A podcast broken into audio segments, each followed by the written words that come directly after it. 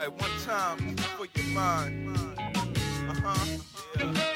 Tell them where I come from. Fat lady sing. Uh, I come from poverty stricken living, the fatherless children, optimists can't ignore it living and watching it from young and growing. Nola repeated to feel your soul is depleted. Your Lord. Bienvenidos a un nuevo capítulo de este hermoso proyecto llamado Proyecto Emprendedor. Estoy con mi amigo personal, Luciano Ottaviani.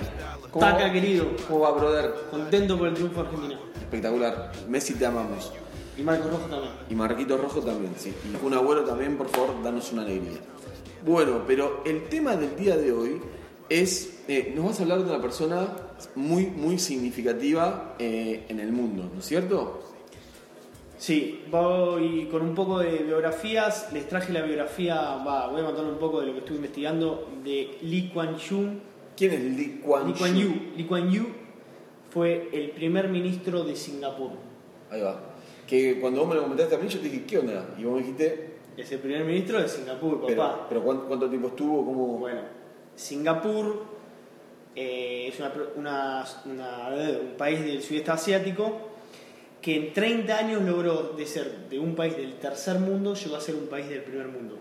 Todo gracias a esta persona que fue el padre de Singapur y que fue eh, primer ministro 30 años y otros 20 años más como primer ministro adjunto. Yo fui a Singapur y pa- parece que estás en el futuro, es increíble. Tremendo. Increíble. Dicen que es un, un país tremendo. Bueno, ya de primer mundo, obviamente. Eh, originariamente arrancó siendo una colonia británica. Después, en la Segunda Guerra Mundial, la conquistan los japoneses. Después se asocia con Malasia y forman una liga de Malasia. Y estaba Singapur y Malasia. Y después se independiza, creo que en el 52 o en el 59 o en el 62, no me acuerdo. Se independiza y es a donde arranca toda esta carrera de Lee Kuan Yew a través del Partido de Acción Popular, que es el partido que formó él. Era él es era abogado, estudió en Inglaterra y fue a, volvió al, al país para bueno, ser político y sacar el país de donde estaba. ¿no? Y lo que más zarpado que en 30 años pasó de ser un país del tercer mundo a un país del primero. Tremendo. Hay que, hay que resucitarlo y traerlo para Sí, sí, posta. Y a través de un mecanismo o un proceso diferente a lo que serían los tigres asiáticos. Porque los tigres asiáticos son Japón, Taiwán, China, Corea del Sur, donde son países un poquito más comunistas, donde a través de lo que sería eh, todo el trabajo agropecuario y toda la elaboración de esos productos y financiación sobre esos productos lograron crecer a gran escala, ¿no? Como que se posicionaron a través de especializándose en algún producto industrializado y bueno, lograron crecer bajando los costos, bueno, haciendo ese, ese, ese camino. El camino de Singapur es diferente, es un, es un país eh, de libre mercado donde hay apertura de- para las empresas que vayan a radicar, hay, está muy enfocado, es un país multiétnico, bueno, fuiste, hay Sí, de todos lados, gente de todos lados, Muy cosmopolita. Sí, muy cosmopolita. Y bueno, y, est- y a través de esta figura política que es bastante controversial porque era bastante autoritario, ¿no? Porque imagínate que estuvo eh, tantos años en el poder, un poco, más allá de todo lo bien que haya hecho, un poco autoritario. Eh, tiene algunas quejas con respecto al manejo de la prensa, como que no dejaba mucho la libre prensa, etcétera, etcétera. Pero bueno, encontré un artículo copado porque esta persona escribió un libro que se llama Del tercer mundo al primer mundo, El camino de Singapur y, de los países del sudeste asiático. Interesantes 10 puntos. El primer punto que, que menciona el libro es eh, el poco egoísmo y la dedicación hacia la gente que tenía esta persona. Me acuerdo de algunas conferencias que escuché de este tipo que dice que mm, cada persona tiene que hacer lo que está destinado a hacer. ¿No? Por lo tanto, él confiaba en su pasión y en su capacidad para llevar un, un liderazgo, ¿no? Y bueno, y se enfocó en eso. Ahí va. Ese es el primer punto. Y dedicación constantemente con la, la gente. Vos escuchás las conferencias como que dice que él se debe al público, a la, a la gente de Singapur. Mirá. ¿Entendés? Continuamente repite eso. Por ejemplo, hay una conferencia en Estados Unidos y el tipo dice, bueno, escucho preguntas de, de todos lados, pero por favor hágame preguntas a gente de Singapur, porque es la gente que yo represento. Quiero que ellos me, pregunten a ver qué, qué onda. Número 2. Número 2. saber con quién eh, relacionarse. Ellos se relacionaron eh, a través del libre mercado, como que fueron copiando prácticas de los mejores países, ¿no? Como que el código civil, o no, no sé cómo se llama, es un código que vino de, de- de Inglaterra, donde sufrió modificaciones. eh, bueno, tomaron como las mejores ideas, ¿no? Para formar Sí. la nación. Está muy conectado el tema de la meritocracia. Meritocracia, que dice que las personas que tienen que ocupar cargos públicos son las mejores personas. ¿No? Esas son las personas Las que se merecen. que, que se lo merecen, ¿no? que real- realmente le- realizaron un esfuerzo y que son las mejores para, ese- para, eso, para ocupar esos puestos. Perfecto. Vamos con la cuarta. Eh, pragmatismo. Hacer, eh, hablar menos y hacer más. El tipo básicamente dijo, cualquier obra, por más mínima que sea, sea hacer un pozo de agua en, en una aldea con pocos recursos, hay que hacerla. Hay que dejar de hablar y hacerla, porque esa gente es la gente que te va a votar. Qué maestro. ¿Ok? Macri, toma nota. Sí.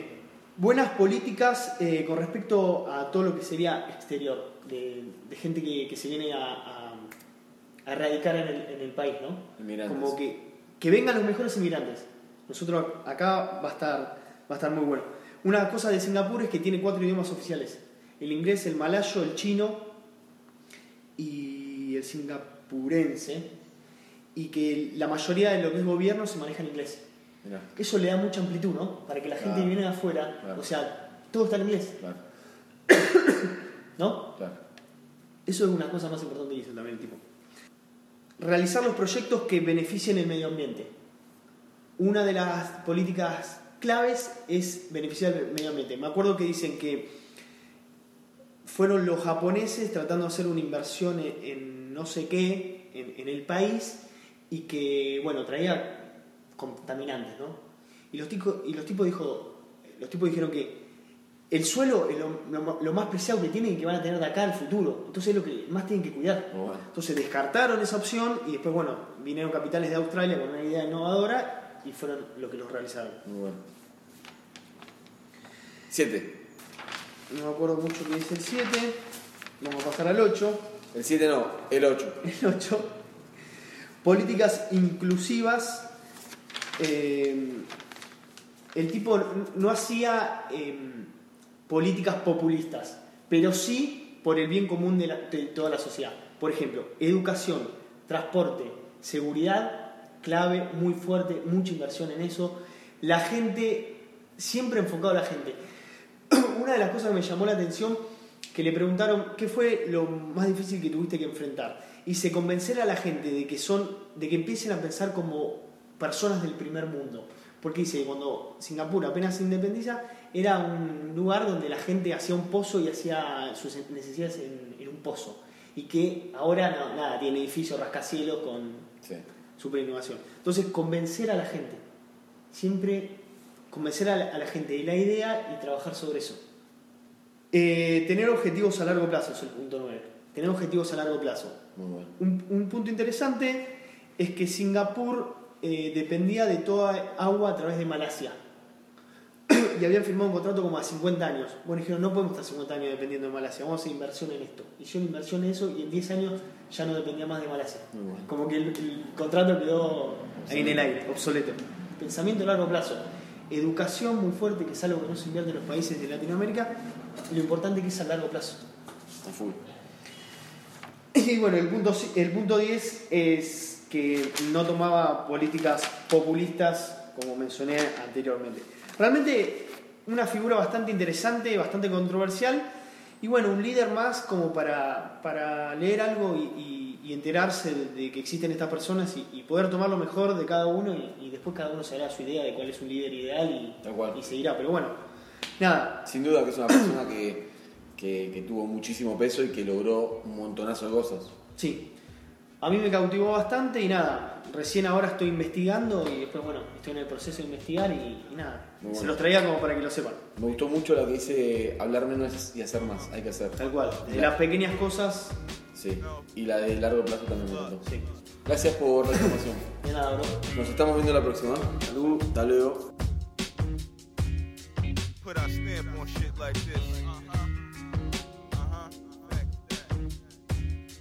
rock.